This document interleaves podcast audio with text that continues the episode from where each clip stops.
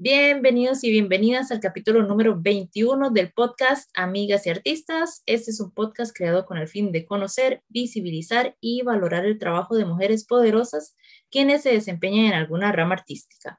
Soy Stephanie Morera, encantada de acompañarles en este episodio. Hoy tenemos como invitada a la actriz Guadalupe Pu. Bienvenida, amiga. Hola, hola. Qué bonita presentación. Me siento poderosa, entonces de verdad, dije, qué bonito, sí, me siento poderosa. Así es que tenemos que sentirnos siempre. Bueno, para empezar entonces a conocer un poquito a Guadalupe, este, nos gustaría saber un poco sobre su formación artística, dónde mm, empezó a estudiar eh, teatro, cuáles son las artes que ha experimentado y dónde las aprendió.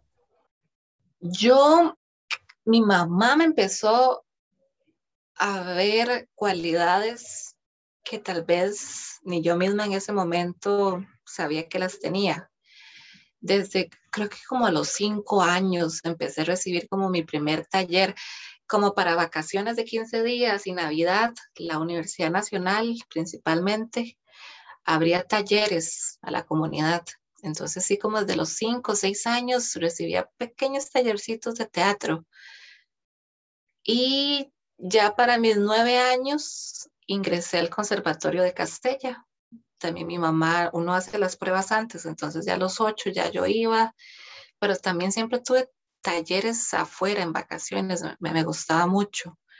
En el Castella, eso es lo hermoso de esa institución para, para la que actualmente trabajo, además, es que uno sí tiene contacto con todo. O sea, yo pasé por varios instrumentos, estuve en varias cosas de baile, artes plásticas, no es mi fuerte.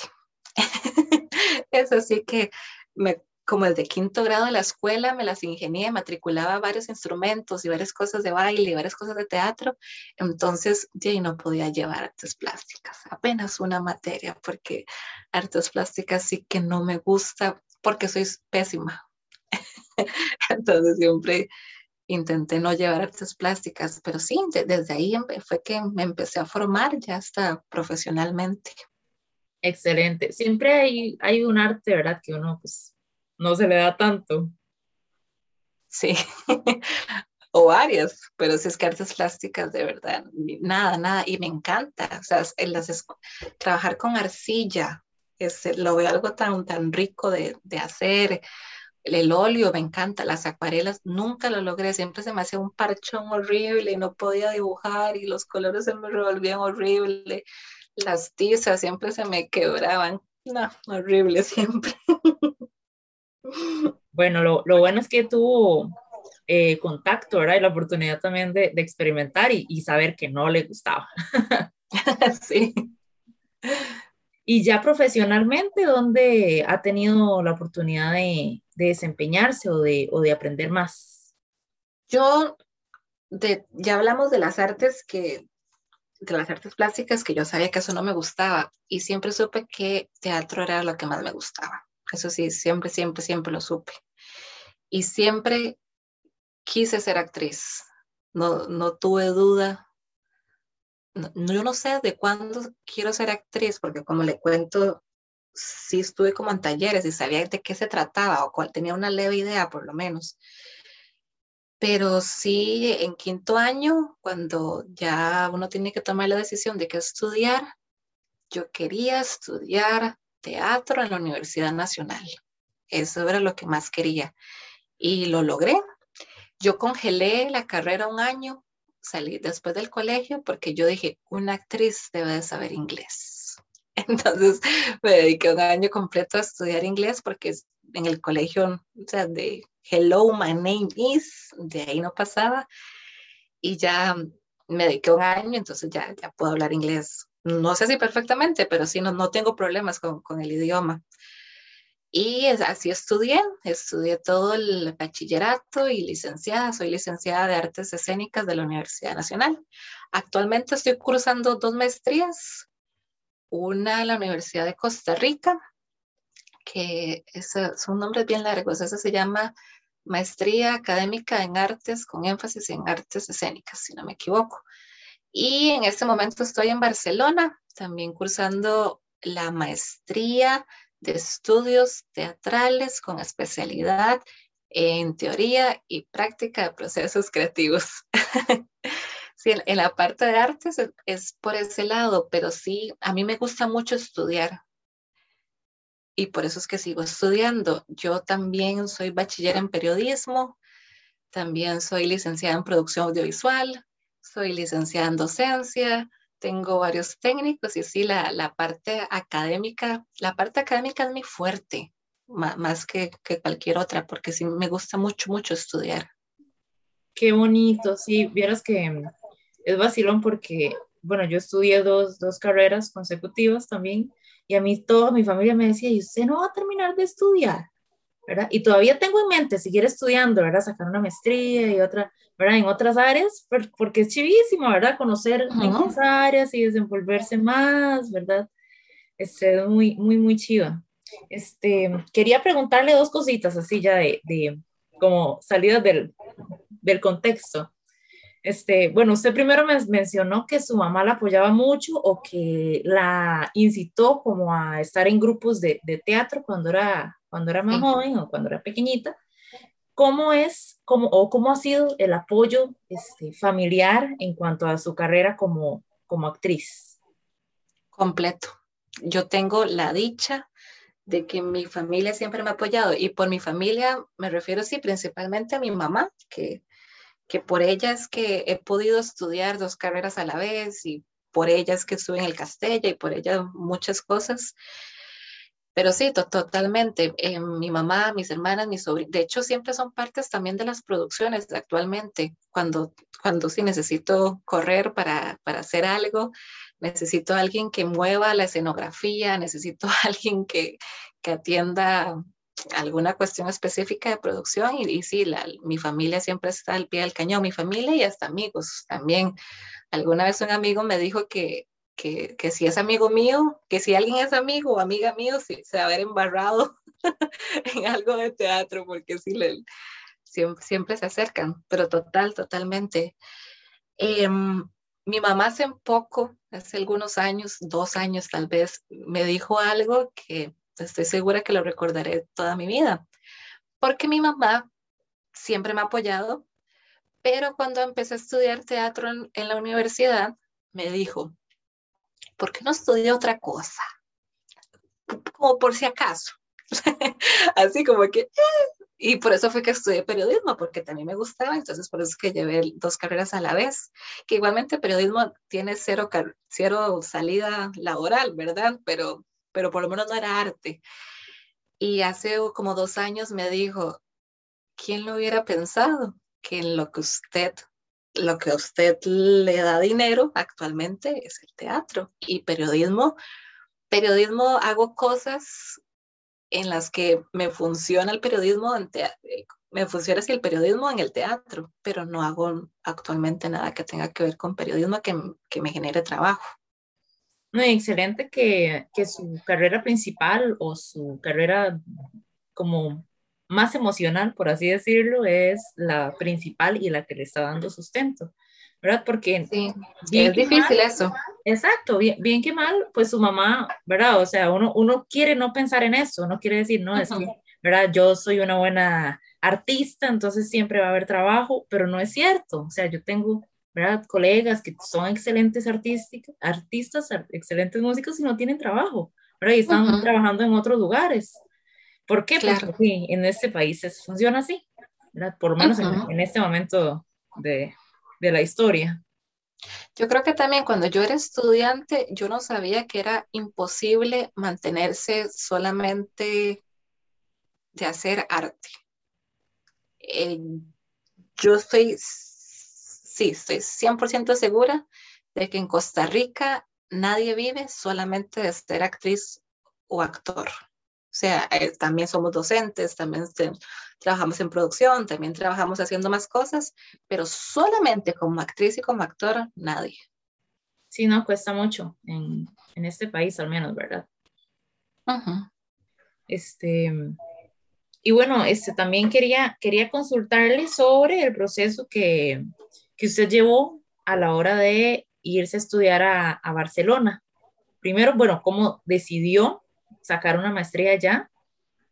¿Cuáles fueron tal vez como los pasos que usted siguió? A ver, bueno, busqué, no sé, busqué universidades, contacté profesores. ¿Cómo fue más o menos? Cuéntenos. Yo siempre, tengo muchos años, yo creo que como los últimos años del colegio, yo siempre decía, yo quiero ser en el extranjero. Eh, creo que esa espinita la tengo, sí, desde, el colegio. Siempre he pensado que era Alemania, el país. ¿Por qué no estoy segura? Tal vez porque he escuchado muchas teorías, eh, muchos estudiosos del teatro alemán. Siempre lo pensé que, que era Alemania. Y tengo, desde el colegio salí hace algunos añillos y todos los años decía, voy a ponerle, voy a buscar, em, eh, voy a hacer el, el TOEFL, el, sí, el TOEFL, que no el TOEIC, el TOEFL, y mm, sigo sin hacerlo, y yo voy a hacerlo, voy a hacerlo, no sé, como que siempre tenía la espinita. Y ya, creo que fueron muchas cosas personales en donde yo dije, ay, ya, o sea, usted lo ha querido, es, es su momento, dele. Entonces eh, me inscribí. Bueno, busqué. También pasa algo que, que si alguien está en formación, si alguien está joven escuchando esto,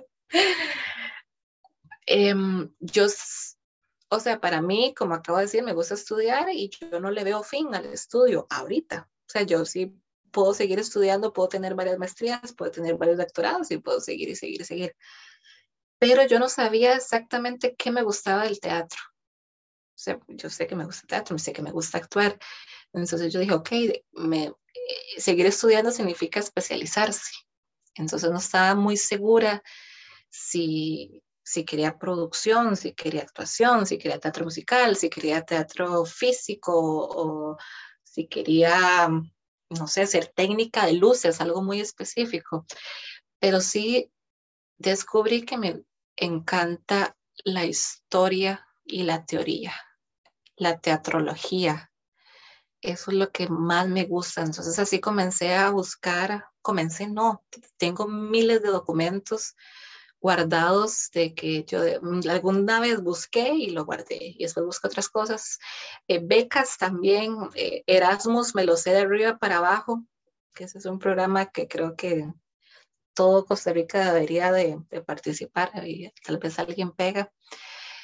Y así eh, fue que Erasmus tenía algunos, algunas maestrías abiertas y no estaba muy segura porque no tenían, las que eran relacionadas a teatro era con títeres, yo no, nunca he trabajado con títeres, no me interesa trabajar con títeres, entonces había otra que era más con danza, que es así, soy más cercana a la danza, pero igualmente no es algo que me, me inquieta mucho la, la creatividad. Entonces dije, ok, ¿qué quiero estudiar? Quiero, ya sé que quiero eso, ya sé que me gusta eso. Y llegué a dos maestrías, una en Uruguay y esta en Barcelona. Entonces, ya a partir de ahí, Barcelona, su tiempo de inscripción cerraba antes la de Uruguay todavía no se ha abierto, si se quieren inscribir pueden buscar. sí, la de Uruguay es para el próximo año y mm, participé por unas ayudas económicas, llené toda mi documentación, le pedí a, a, profesoras de Costa Rica que me dieran cartas, hice toda la documentación, corrí porque sí, la fecha límite estaba muy, muy pendiente y el 2 de septiembre me avisaron que era admitida.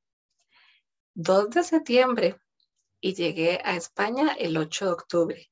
Eso quiere decir que en un mes logré la visa de estudiante, que visas y todo eso suena a burocracia extrema y lo fue, y súmele pandemia. Apostillar un documento, que alguien lo firme, que este documento vaya de aquí a allá, fue un tormento completo. fue horrible, horrible. Y fue una maratón que la logré y por dicha, por dicha estoy aquí. pero sí, sí fue horrible. Pero fue eso, me inscribí, busqué que me gustaba, me inscribí y gané.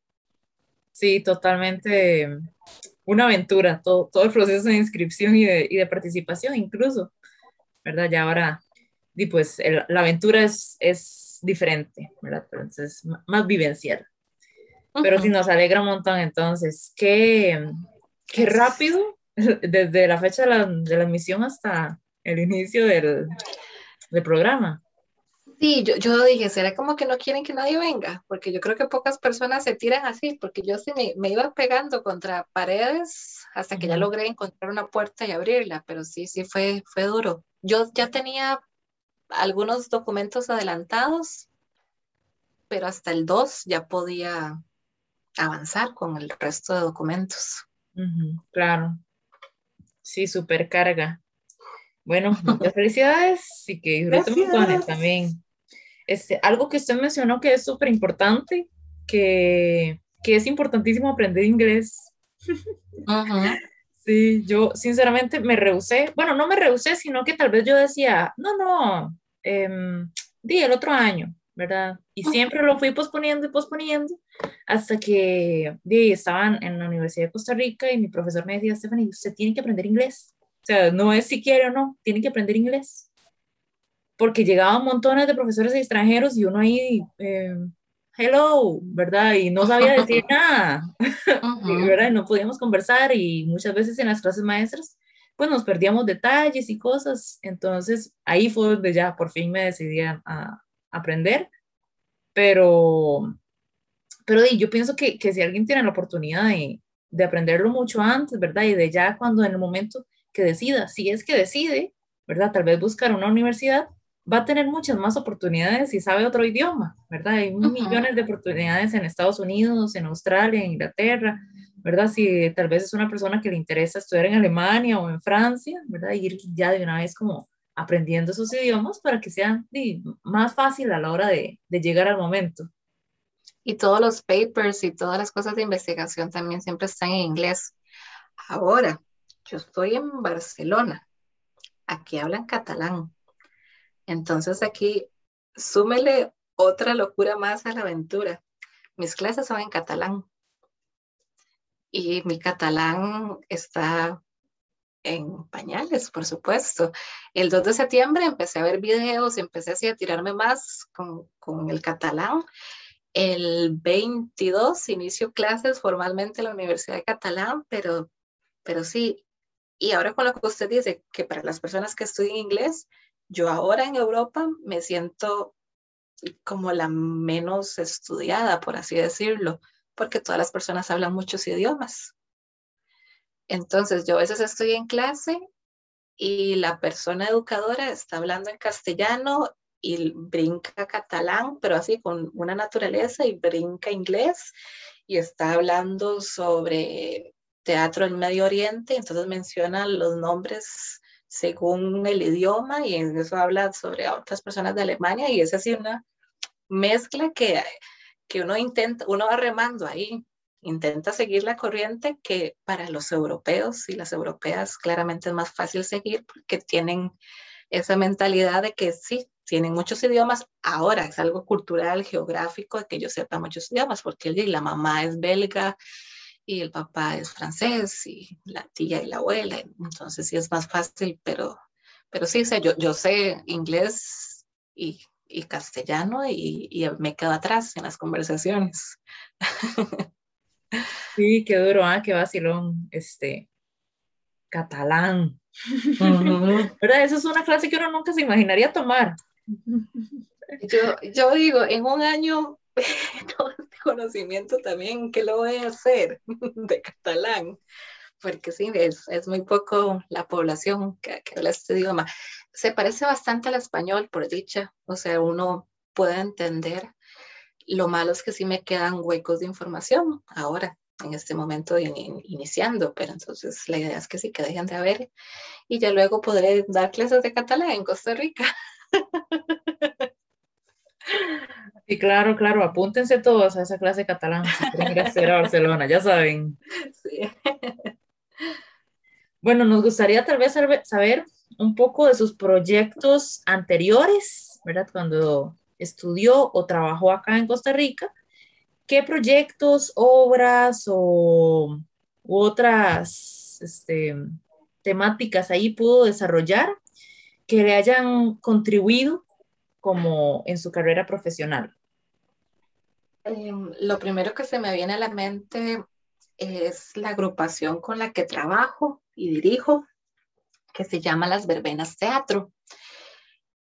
Eh, el último trabajo que realizamos se llama Bandada de pájaros, segundo ensayo sobre la memoria.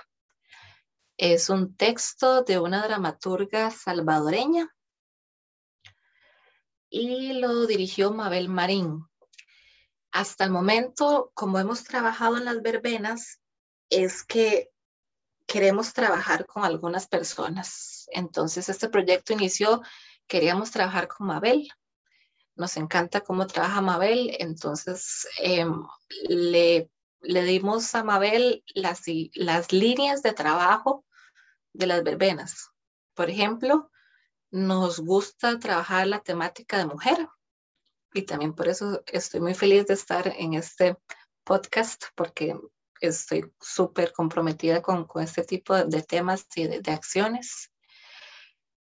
Eh, problemáticas sociales también nos interesa abordar y, y varias líneas le, le, le, dimos y así fue como ella llegó a este texto que nos lo propuso y empezamos a trabajar con él. También este proyecto fue el primero que hicimos audición abierta. Entonces sí, nos abrimos al, propio gremio. Eh, lo actuamos eh, yo, que era de las verbenas, y los otros dos personajes, que era una chica y un chico, sí fue casting abierto y Mabel fue quien, los eligió. Estrenamos, yo creo que fuimos de las primeras obras presenciales de este año y fue en el Museo Juan Santa María, fue una coproducción con el Ministerio de Cultura. Eh, la obra, eh, la obra es una, para mí, muy rica de interpretar y me gusta que el público, bueno, y eso lo hace la, dramaturga, lo dice, el público tiene que trabajar al ver esta obra porque es un trabajo de la memoria. Eso quiere decir que hay escenas que van, escenas que vienen, escenas que quedan inconclusas. Más adelante en la obra usted se da cuenta que entonces este con esta y esta con esta, entonces es como un rompecabezas lo, que se va armando, que, que es muy bonito. está ambientada, el contexto sí son como todas las atrocidades que pasaron en los, bueno, que pasaron y que pasan en los 70 en El Salvador, pero que fácilmente se ajusta a la realidad costarricense, a la violencia, asesinatos, a femicidios y las protagonistas son las dos mujeres que son dos hermanas. Sí, voy a hacer el spoiler. Son dos hermanas que están muertas, están en un limbo. Entonces están buscando una, una a la otra constantemente, recordando, viviendo, pasan por un futuro también posible que no pasó porque están muertas en el presente, pasan de niñas y es un viaje metafórico. Ella es también bastante poetisa, la, dramaturga al escribir. Entonces, sí es una obra, no es de, no es de un consumo ligero, no. Eh, mm, tengo mi sobrino de 16 me dijo, entendí muy poco, me gustó, pero no, no sé. Entonces sí, sí, sí, es un trabajo difícil. Con las verbenas, las verbenas somos bastante jóvenes. Ya no estoy segura en qué año estamos. No, mentira. Con la pandemia y todo esto. Como tres años tenemos. Y mm, empezamos con un monólogo que yo actué, que se llamaba El Mambo de, Lupita, que lo escribió Kyle Bosa y Silvia Baltodano, reina de musicales, lo dirigió. Luego otro monólogo, que ese lo actuó Marta, me olvidé el apellido, Marta Rieta, Marta Rieta. Y lo, era una dramaturgia de Melvin Méndez y lo dirigió Arnoldo Ramos, que esos son máximos en el teatro costarricense y tenía que ver con la violencia de género. Y luego de esto ya nos cayó la pandemia. Y durante la pandemia tuvimos unos proyectos súper exitosos, ganadores de premio nacional. Eh, primeramente hicimos una lectura dramatizada, que eso fue algo muy bonito con Mauricio Storge, con otros compañeros y compañeras de teatro, y eso fue un compartir para AGITEP, para la Asociación de Grupos de Teatro Independiente, y nos reunimos, ensayamos virtualmente y presentamos una obra virtual, y, esa sí es una comedia divertida, bueno, no, sí, es, es absurdo, es teatro absurdo, entonces sí, es, es cercano a la comedia. Y luego de eso realizamos mensaje en espera, que si no, me equivoco también en los podcasts ya estuvo Eileen Miranda, que ella estuvo escribiendo y actuó y ganó premio nacional y la directora de ese proyecto, que también escribió y dirigió, ganó premio nacional. Yo estuve en la producción y también escribí y eh, Javier Montenegro, que fue el actor. Entonces nosotros cuatro, ese fue un proyecto muy exitoso, no nos esperábamos el éxito que tuvo. No, no sabíamos qué iba a pasar, fue, fue una locura. Y entonces la pandemia nos fue bien. En ese también durante la pandemia 2020, que fue más fuerte, también ganamos con la Compañía Nacional de Teatro hacer un coloquio sobre directoras, también mujeres, un coloquio de directoras eh, de teatro. Entonces también por ahí hicimos también otro trabajo ya como más investigativo hasta que llegamos a Bandada de Pájaros, que está interrumpida por, por mi culpa, pero que sí esperamos ya el próximo año 2022 volver a escenas con Bandada de Pájaros y ya estamos también construyendo otros proyectos. Súper chiva, suena demasiado interesante esa obra ya, me muero por ir a verla. Justamente le, iba le, a preguntar cuándo se presenta o, ¿verdad? ¿Dónde la, encuentro? Pero ya, bueno, ya, ya nos contó que el otro año ojalá, ¿verdad? Vuelva, vuelva a cenas y era con la oportunidad de, de ir a verla. Esto espero. Y quería mencionar que, bueno, sí, este, Aileen estuvo en uno de los podcasts, ¿verdad? Y nos contó sobre mensaje en espera. Qué creatividad que han tenido para poder sobrellevar la pandemia, ¿verdad? Este grupo, las verbenas y, y todos sus, sus, colegas allegados. Sí, la, la, verdad es que la pasamos bien durante la pandemia. Eh, claramente no es lo mismo, pero nos divertimos y dio resultados. Claro, y demuestra que existen muchas otras formas de hacer teatro, ¿verdad? Y de, de poder llegar a las personas sin, sin necesidad de, de, utilizar exactamente un auditorio o un, un espacio. Sí, por supuesto que no era una obra de teatro, pero logramos hacer un producto que tuviera una teatralidad, un producto virtual con teatralidad. Y eso, eso fue lo, lo que se nos ocurrió y, y lo logramos y sí, fue, fue bastante bien aceptado. De hecho, también para el próximo año tenemos, queremos hacer una versión para Halloween. Eh, Mensaje en espera era una historia más romántica, aparecía una expareja durante la pandemia, bueno, porque estamos en pandemia, entonces queremos hacer algo para Halloween, algo como de misterio, suspenso, miedo, que les llega al WhatsApp de cada persona. Qué fuerte, ahí yo me apunto, porque yo soy amante de las cosas de suspenso. me acabo de pensar, mientras que no sea así como que suena estafa, ¿verdad? Como le hablamos ah, del banco, es que... Eso sí me da más miedo.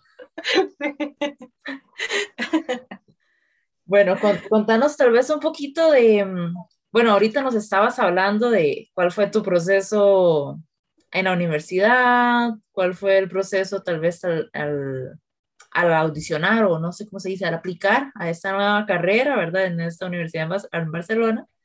Este, nos gustaría tal vez escuchar cuál ha sido la mayor dificultad que ha tenido usted a lo largo de su carrera.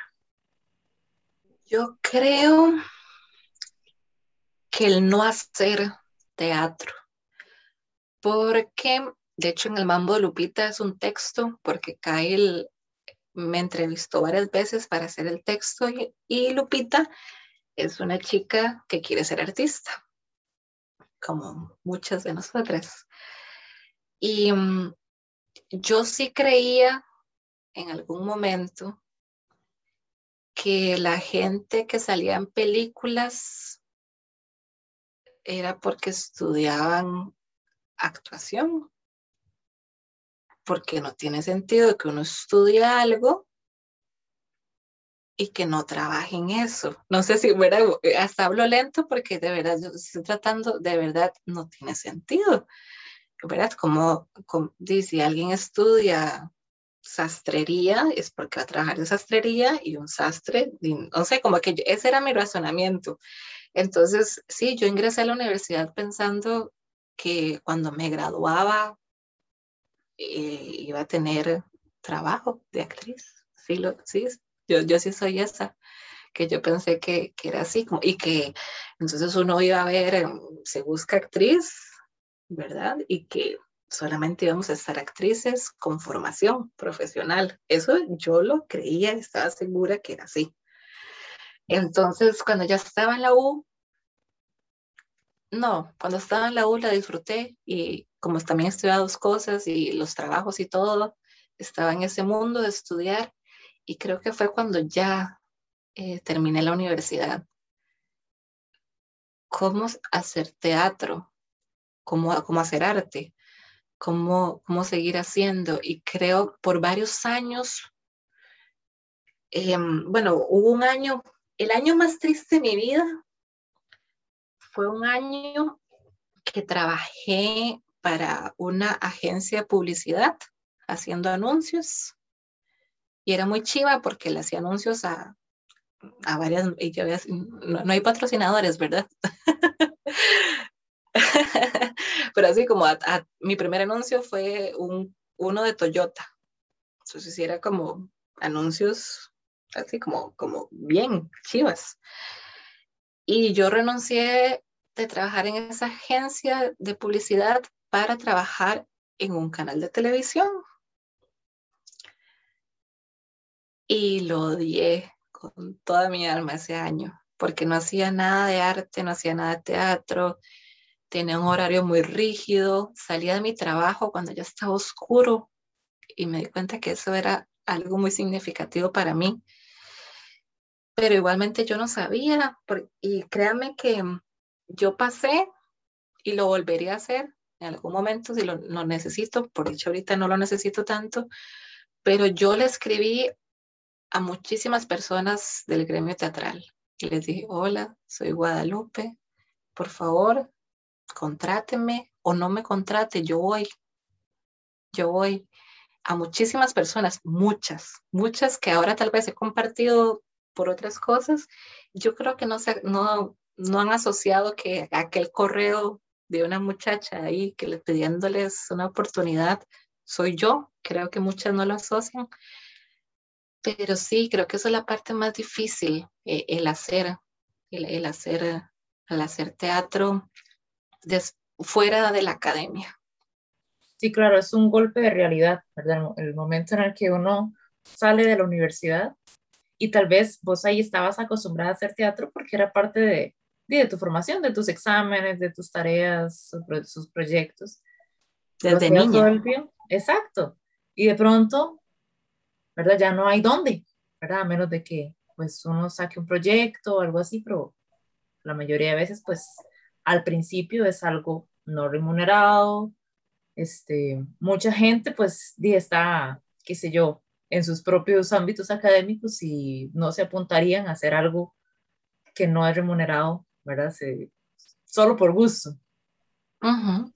Entonces es, es, un golpe, un golpe así poderoso, ¿verdad? que, Fuertísimo. en ese momento, hay que prepararse. Es, es muy importante que, que cuando estamos en, en, el momento de estudiar, ¿verdad? que entendamos que el mundo ya laboral es, es diferente y que y muchas veces vamos a tener que, que hacer cosas que, que tal vez no, no, no nos gustan, pero no va a ser permanente, ¿verdad? Es que entender que también es una transición y que y si uno le pone, yo creo que, si busca los proyectos, ¿verdad? si habla con las personas adecuadas, se puede empezar una línea. Sí, se puede empezar una línea, sí, porque tampoco es cierta la frase como que si usted quiere, trabaje y lógrelo. Tampoco, hay, hay más cosas. Yo parto desde el privilegio, que ya lo mencioné, por ejemplo, que mi mamá me apoya. Si no tuviera el apoyo de mi familia, sería aún más difícil y, o sea, podrían haber muchas trabas, trabas mayores para otras personas, pero, pero sí es un buen comienzo intentarlo. Sí, exacto, para intentarlo y, y tal vez como buscar los recursos, ¿verdad? Este, al principio obviamente va a ser complicado, pero, pero ahí poco a poco los proyectos todos empiezan así, ¿verdad? Todos empiezan y que no son nada, que nadie los conoce, que este, tienen que hacer las cosas gratis, tienen que andar pidiendo espacios porque no les dan y poco a poco se van haciendo más y más grandes, ¿verdad? Si las personas pues hablan y este, no se buscan, ¿verdad? Como más, más apoyo de otros lugares. Sí, es una realidad. Exacto, sí. Este, ¿algún proyecto que tenga personal? Bueno, nos contó un poquito sobre lo que piensan hacer con las verbenas para el próximo año y algún proyecto suyo o con su, su grupo que, que quieran hacer como para el próximo año o más adelante? Sí, personalmente quiero escribir más. Tengo escrita una obra bastante avanzada que por primera vez se la facilité a amigas y amigos dramaturgos y dramaturgas nunca, nunca me había, no, sé cuál es la palabra, es que para mí, a mí me gusta mucho cantar, mucho. Creo que no canto tan bien. Puedo afinar, pero no canto tan bien. ¿Y por qué no canto tan bien? Porque me da mucha vergüenza cantar. Y creo que la vergüenza hace que físicamente la voz no salga tan bien, porque entonces em, empiezo a, que mis músculos se contraigan y ya cosas así físicas que no dejan que la, la voz salga. Y sí creo que la voz es, o sea, regal, darle el regalo a alguien de que me escuche cantar es algo muy grande. O sea, yo cuando canto me siento desnuda, expuesta mucho.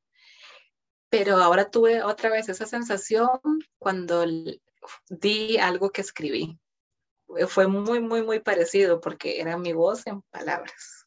Entonces sí, ha sido algo diferente. Em, y quiero escribir más, tengo ideas de cosas que quiero escribir, entonces sí, quisiera que en algunos años, si escuchan ahí por el 2030, que espero que hayan ya obras publicadas o ganadoras de algo o, algo bonito de mi parte, pero sí, sí me interesa escribir más. Escribir más, no, escribir. Qué chiva, sí, no, yo, yo pienso que, bueno, a mí no me da vergüenza cantar, pero tampoco canto muy lindo. Pero sí es cierto, cuando uno escribe o inventa algo y de pronto se lo da a otra persona y, uy, ¿verdad? ¿Qué va a pensar? Y uno siempre piensa que, ¿verdad? Que no sé nada, que es lo peor, que fijo ese punto que no puse ahí, fijo se va a notar. Y, y, así es con todo. Este, bueno, para ir terminando, nos gustaría tal vez escuchar, escuchar algún consejo. Cantar. Escucharme cantar. Sí, sí. Sí, sí, una ahí, una plancha.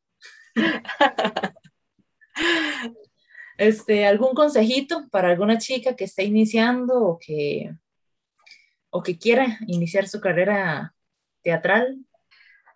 Em, una palabra, mándese. Mándese, esa, esa, esa es la, la, principal.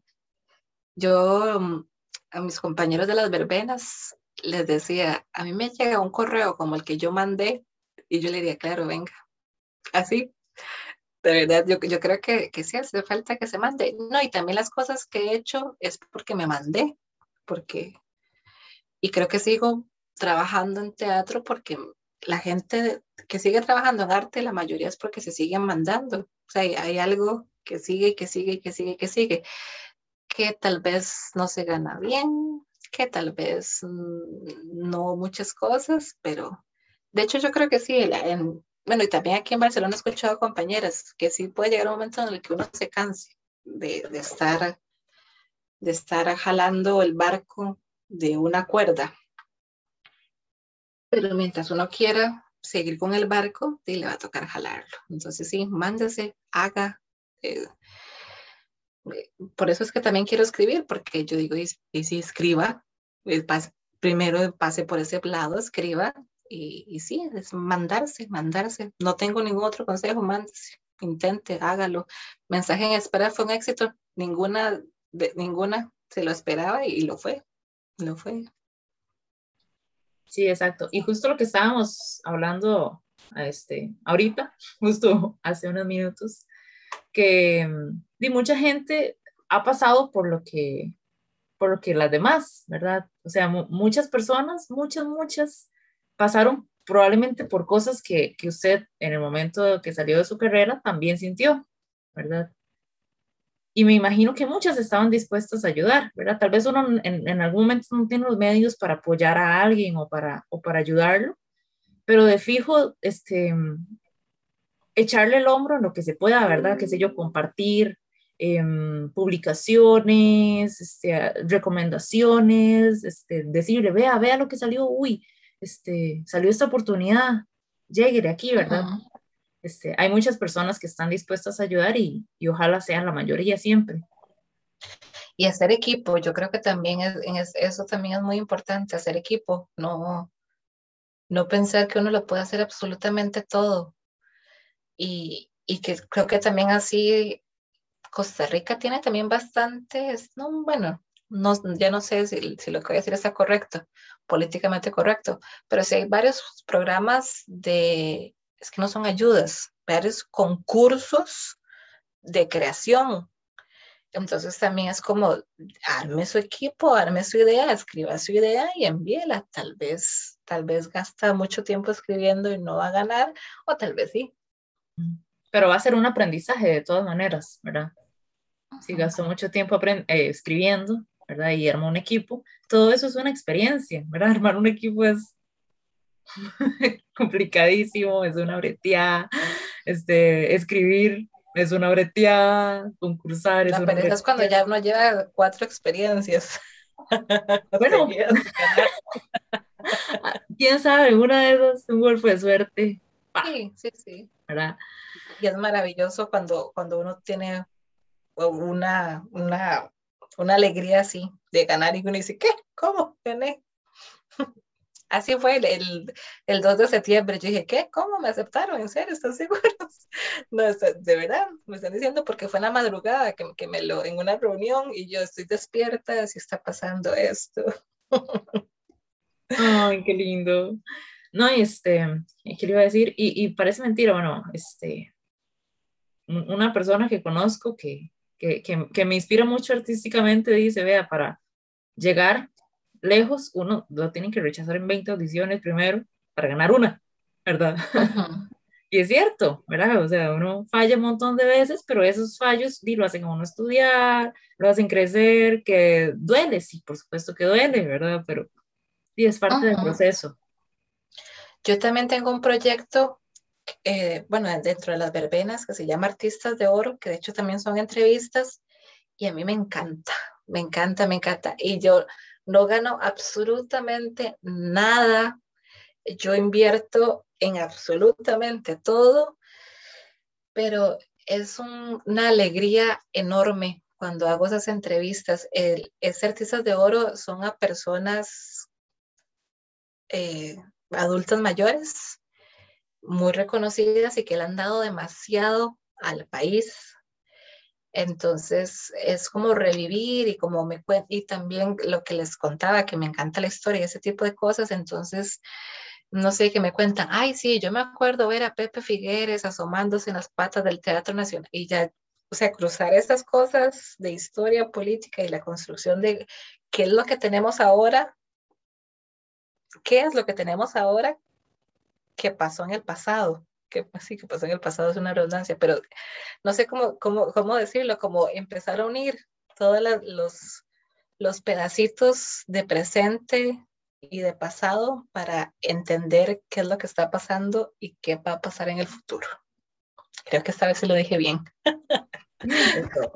Este, no, sí, de hecho, bueno, a mí estas entrevistas, pues, di, yo sinceramente me, me trabo mucho y me equivoco y meto las patas, pero para mí eso es una ganancia espiritual y personal tan chiva y tan grande, porque he aprendido sobre diferentes tipos de arte, este, o sea, he conocido mujeres tan inspiradoras, ¿verdad? Que, que muchas veces, pues, no sé, nos sentimos solas y decimos, no, pues es que, de verdad, tengo muy baja autoestima, o siempre siento que mi arte no sirve para nada, y parece mentira cuántas mujeres se sienten igual, ¿verdad? Y eso puede ser, ¿verdad? Una red gigante de apoyo.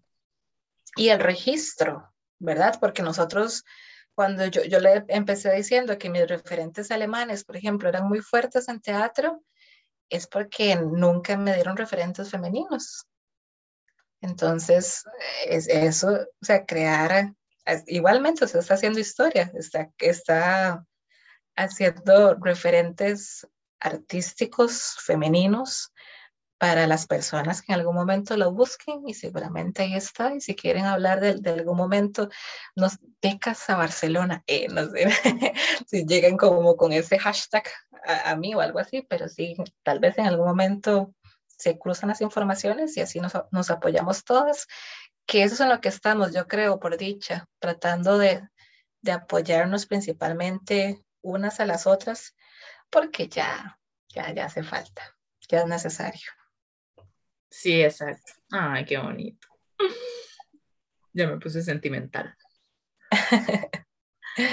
bueno, para terminar, nos gustaría saber cómo la podemos encontrar a usted o a sus grupos en las redes sociales.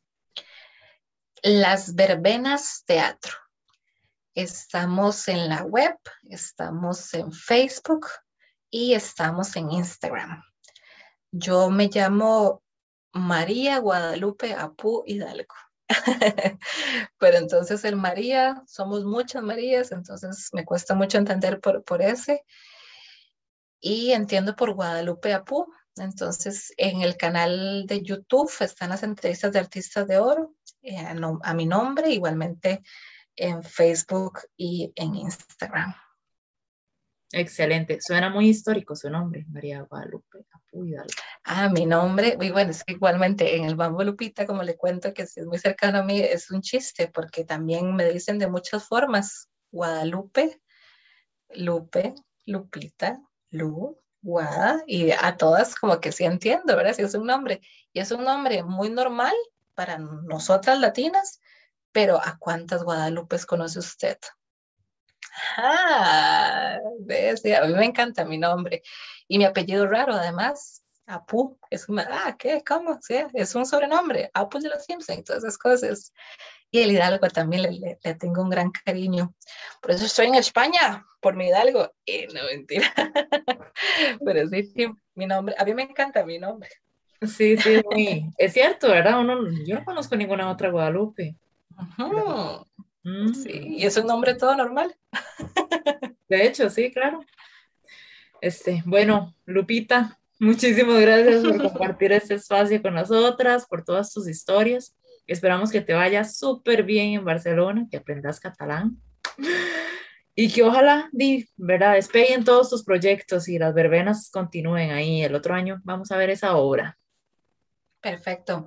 Muchísimas gracias de verdad por, por este proyecto, principalmente por la invitación. Y quisiera cerrar con alguna palabra en catalán, pero todavía no sé. Les puedo decir buenos días, buenas noches. Solamente el precio, ¿cómo se llama? Pero de todas formas no entenderíamos. Nos puede decir cualquier cosa y no entenderíamos. Muchísimas gracias. Y, y sí, cualquier, seguramente de cualquier año que escuchen esta entrevista en las Verbenas Teatro podrán encontrar más material de lo que estemos trabajando. Y de nuevo, demasiadas gracias y felicidades por este proyecto. Gracias. Este, bueno, ahora nada más para despedirnos, quisiéramos invitarles a formar parte de nuestras redes sociales. Pueden encontrarnos en Facebook, YouTube y Spotify. También contamos con nuestro correo electrónico amigasyartistas.gmail.com donde podrán escribir para cualquier duda, comentario o recomendación. Les agradecemos su compañía durante este episodio y les deseo una excelente vida. Nos vemos en el próximo.